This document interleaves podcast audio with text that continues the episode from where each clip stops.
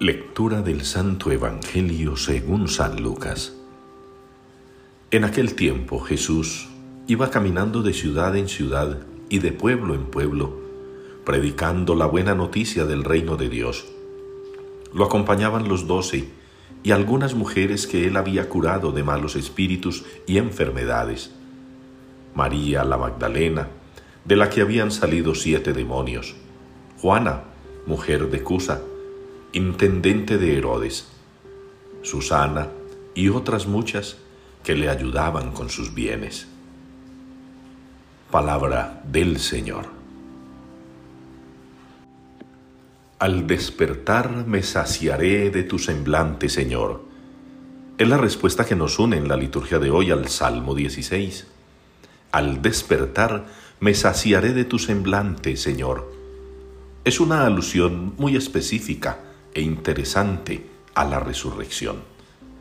Vemos la muerte nosotros los creyentes como un sueño, como un dormir, como un receso. Por eso la muerte para nosotros es un paso, por eso hablamos de Pascua. Y ese paso de la vida terrena a la vida eterna tiene que darse precisamente con la muerte. Pero es la muerte confiada en la resurrección es la muerte confiada en la vida eterna. Es la muerte confiada en el perdón de los pecados. Es la muerte confiada en una vida terrena de diaria conversión. Es la predicación de San Pablo.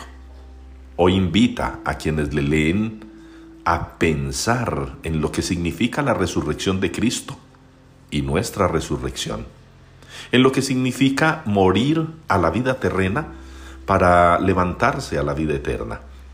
Es el anuncio de Jesús en el Evangelio, que encuentra ayudantes en los discípulos y en aquellas mujeres que también le siguen y le colaboran con sus bienes. Ese es el anuncio que Él hace cuando va de pueblo en pueblo y de aldea en aldea, anunciando la conversión, el perdón de los pecados, para poder llegar también nosotros con Él a esa resurrección futura.